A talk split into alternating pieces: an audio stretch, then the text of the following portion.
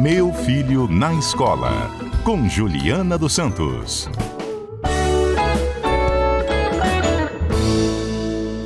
Já vai voltar. Professora Juliana, eu estava achando o número alto aqui dessa pesquisa lá do, da Secretaria de Educação de São Paulo, junto com o Instituto Ayrton Senna. 69% dos alunos relataram ansiedade e depressão. E estou ouvindo os alunos da Renato Pacheco, que é uma escola estadual de Jardim Camburi, e eles estão corroborando o resultado da pesquisa. O que está vendo, gente? Pois é, as, os alunos já disseram aqui, mas é importante a gente reforçar. Ficamos dois anos em casa. Eles desacostumaram com a comunidade eh, escolar.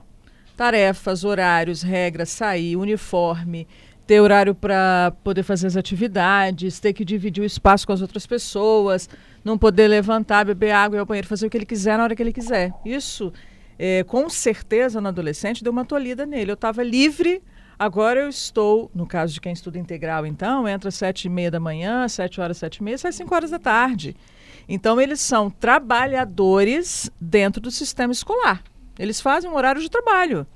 E aí, a vida que eles tinham neste período de pandemia, que muitos não fizeram tanta quarentena assim, eles estavam vivendo na comunidade com o grupo deles. Agora não, eles voltam a essa rotina e aí, já ouvimos aqui, são pais, professores e eles mesmos. Será que eu vou dar conta? Será que eu não vou? Será que é isso para mim?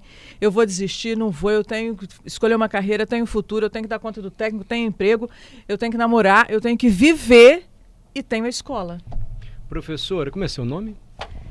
Franciane. Boa tarde. Boa tarde. Obrigado Mário. pela presença. Nós Professora Franciane está acompanhando a turma nessa visita aqui à Rede Gazeta. Se vocês tiverem alguma pergunta ou estiverem discordando, podem perguntar, tá bom, gente? Combinado? Não fiquem acanhadas, nem ansiosas, nem com depressão, pelo amor de Deus, aqui é tranquilo. Professor, você percebe isso na sala de aula? Percebo sim. Eles sempre relatam também, né? A gente sempre conversa sobre isso. É, eles relatam muito cansaço também, muitas matérias, muito conteúdo para estudar. Sempre chegam em- na escola já cansados e muitos também, alguns trabalham. E eu percebo também, pelo que eles trazem, né, que eles ficam muito tempo no celular, na internet também. E essa autocobrança, de alguma forma a gente trocando informação, ela tem um pouco com isso, né? De ter acesso à informação, de olhar, de às vezes até imaginar o que que deveria ser, uma, como se fosse uma idealização de como que eles deveriam ser na vida social, na escola, que notas, quase que querendo uma perfeição e às vezes resultados que às vezes não tem. Fora isso, as dificuldades do dia mesmo, né? De ter que correr ir pro trabalho, chegar na escola, muita coisa para fazer. Eu acho que tudo isso também traz muita cobrança, isso que a professora falou também, né? Dessa diferença de hábitos fora da escola, na escola, antes da pandemia.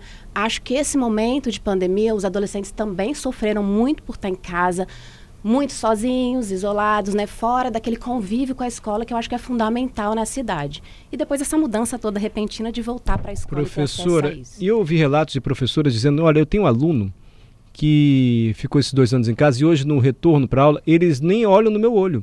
Porque eles estavam. Está com, com, tá confirmando por concordando, tá concordando. Eles ficaram tão acostumados a ter aula virtual que às vezes a professora estava falando no computador, ali ia beber uma água.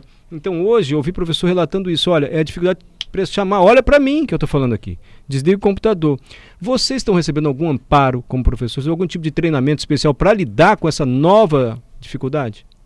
Olha, especificamente essa dificuldade eu não saberia te responder, mas assim, é, pelo menos é, em termos de formação, a gente está recebendo, nós recebemos várias formações né, da própria Secretaria de Educação, de acesso a cursos, a formações específicas sobre isso. E a gente tenta promover na escola de uma forma ou de outra é, algum tipo de amparo, mas isso a gente sabe que é muito pontual. Acho que precisaria mais de um estímulo maior para conseguir lidar com esses alunos, até nesses casos de ansiedade. Já presenciei em outras escolas alunas chorando no banheiro, alguns alunos se cortam, assim, trazem informações, coisas bem graves mesmo, casos de Sim. depressão mais profunda, que seria importante o amparo de algum profissional nesse momento para os próprios professores da escola e para o corpo docente como um todo saber lidar com isso. Quem aqui já perdeu o controle chorou no dia da prova, antes de fazer a prova?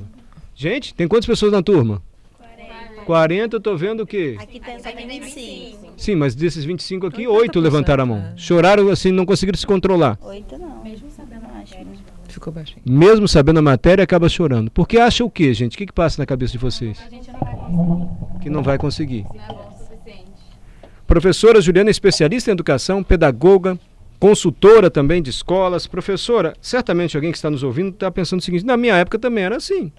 Eu, quando fiz escola, até tinha que trabalhar fora, ajudava em casa, cuidava do meu irmão menor, ia para a escola. E não tinha esse negócio de ansiedade. Tinha. Alguém pode estar imaginando isso. É, tinha ansiedade, mas a gente lidava de outra forma. Vale ressaltar que na nossa época, por exemplo, eu também fazia isso. Estudava, trabalhava e ainda fui mãe adolescente. Então já viu como é que era a situação. Mas nós não tínhamos é, essa dimensão da cobrança. Nós tínhamos cobrança social? Tínhamos também, tá? Mas a dimensão hoje, ela está no celular. Porque você abre o Instagram e aí tá todo mundo no Instagram, tá todo mundo no TikTok, tá todo mundo nas outras redes, no WhatsApp, seja o que for, é, colocando o que você tem feito, como você tem feito e as virtudes disso. É o mundo das virtudes, é o mundo do sorriso, é o mundo da maquiagem bem feita, é o mundo do menino que joga bola, é, é o mundo de sucesso. Então, que sucesso? E sucesso pode ser é, comer um saco de biscoito goiabinha sozinho, se for o caso, porque esse era o meu sonho, comer um saco de biscoito goiabinha, digamos. É, mas que sucesso é esse que eu alcanço ou não nessa sociedade da exposição? É uma exposição muito grande que a gente tem que lidar com isso. Como é que eu estou? Se tem o filtro, se não tem o filtro, né? Assim, eu olho se tem filtro, se não tem filtro, como é que, como é que tá a olheira? Porque tem hora que não dá para faz, fazer o corretivo, a base funcionar. E os meninos e as meninas também estão assim, com outra cobrança diferente da gente. Que era o momento da carta, você ia saber daqui a dois, três dias como é que o outro estava. Da janela do vizinho. Agora não, a janela do vizinho está na sua mão o tempo inteiro. Você está sendo assistido o tempo inteiro. É isso, gente? Vocês se baseiam assim no que é postado no Instagram? Sim. Na vida perfeita que é mostrada no Instagram. É mentira essas coisas, gente. É, Ah. perfeito sim. Na ver... Vocês têm que falar perto do microfone. Na verdade, não é. Fala... Como é seu nome? Ana Clara. É, que na verdade não é tão perfeita, né? Tem doenças mentais e tal, mas a gente releva, a gente finge que não existe. Em si, mas bate o olho ali e fala, ah, eu quero ser igual a essa pessoa. Se eu não estiver assim, não digo igual. Mas se eu não demonstrar tanto sucesso, Eu não, eu não tô tão feliz assim.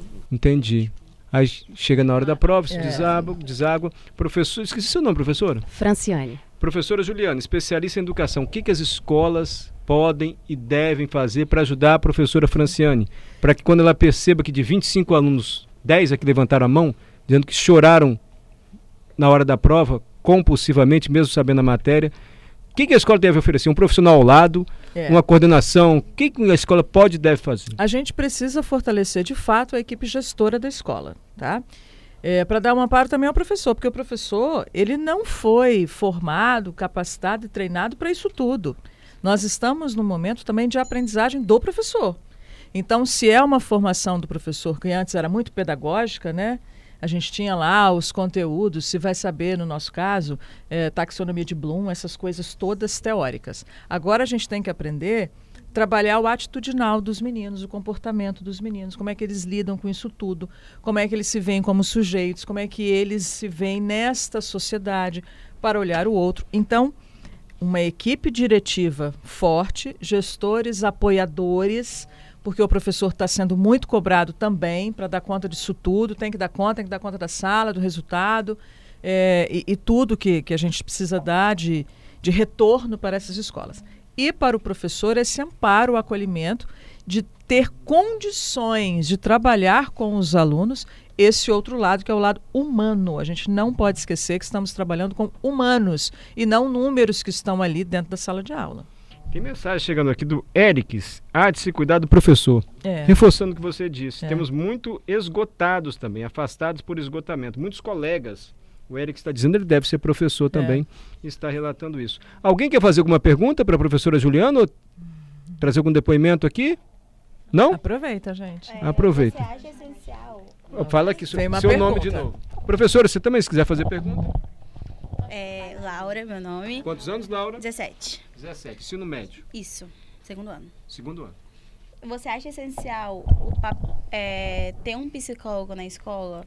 Esse, esse- essa equipe de apoio, tudo disso. Eu acho que a escola precisa hoje de uma equipe multidisciplinar. Tá? É o psicopedagogo, é o psicólogo, trabalhar com questões também de nutrição, porque a gente sabe que junto com a mutilação a gente está com transtorno alimentar, tem gente aí com bulimia, anorexia, tem um mundo acontecendo dentro da escola por causa dessa pressão.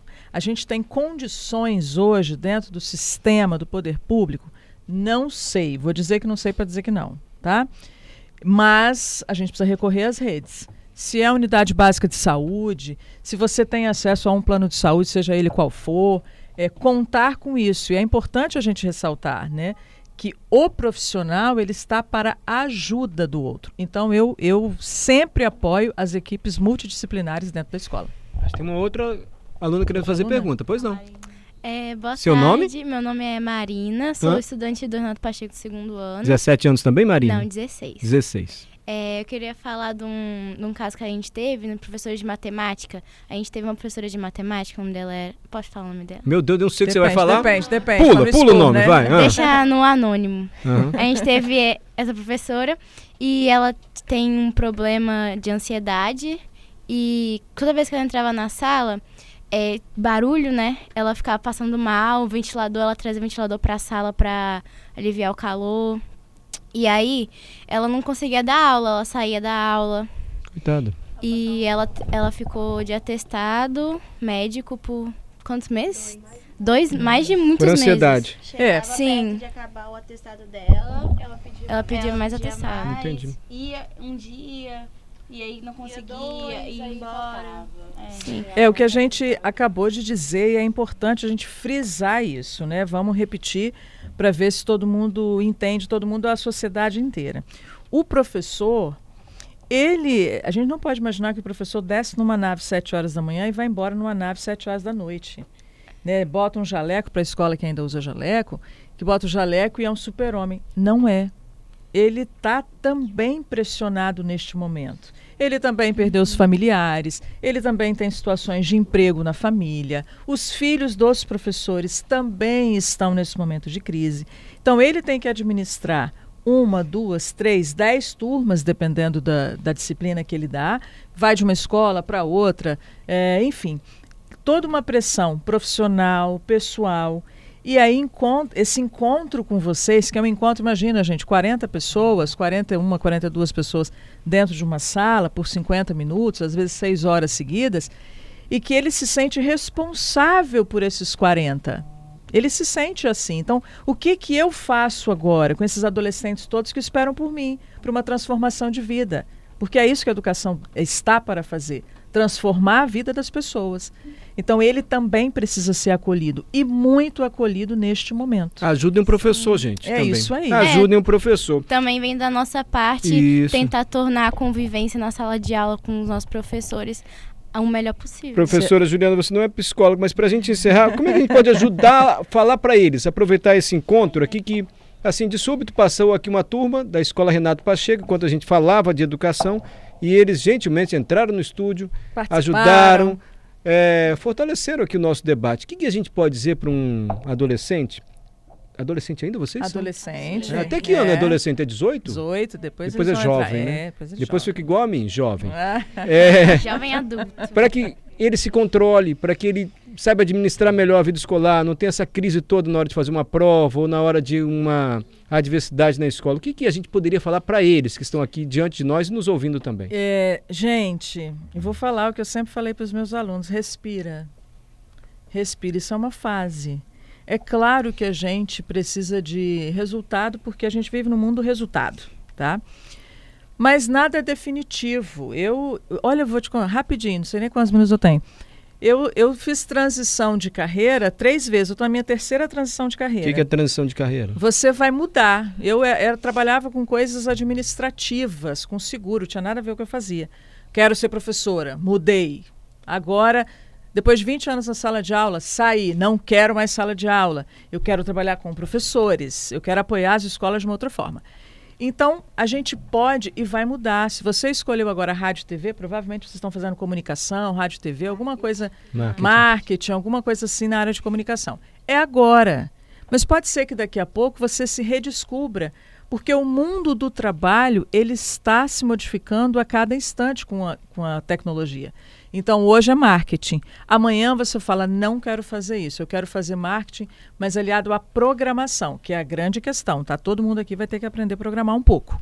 É, então estejam abertos a isso, a aprender sempre. Vocês vão ter que estudar o resto da vida. Então estudar o que você gosta, mais ou menos, mas vão ter que estudar sempre, tá? Mas entendendo que pode mudar. Então, Tem sofrimento? Tem. Tudo tem sofrimento. Terminar o namoro a gente sofre, fazer prova a gente sofre, quando a mãe está chateada, o pai, todo mundo está sofrendo. Mas isso a gente respira e encara como um processo. São vários processos que a gente vive o tempo inteiro. Tá bom, galera? Vai passar. Vai. É, a vida é vai. boa. Sofre na menor parte do tempo, a maior parte é alegria, né? Não? É. Não tô querendo botar uma cobrança, não. Ai, meu Deus, estou eu gerando ansiedade. Gente, muito obrigado, viu? É positividade tóxica, não é isso não, tá? Só quis terminar mais animadinho. Muito obrigado aos estudantes e às estudantes da Renato Pacheco, que compareceram aqui no nosso estúdio, estão fazendo uma visita à Rede Gazeta e trouxeram depoimento aqui pra gente. Professora, muito agradecido. Espero ter sido útil, tá bom? Foi ótimo, Mário. Nós que agradecemos. Obrigado a vocês. Gostaram? Alguém quer trabalhar em rádio quando crescer? Puxa vida, ficamos tristes agora, tá? Eu sei porque, eu entendo. Pergunta se tem algum design, a Raíssa, né? Ah, designer tem. Obrigado, viu, gente? Obrigado mesmo. Eu ia falar uma coisa, esqueci completamente o que eu ia falar. Mas foi boa a participação deles, né? Foi ótima. Professora Juliana, obrigado também, hein? Até próxima terça, gente.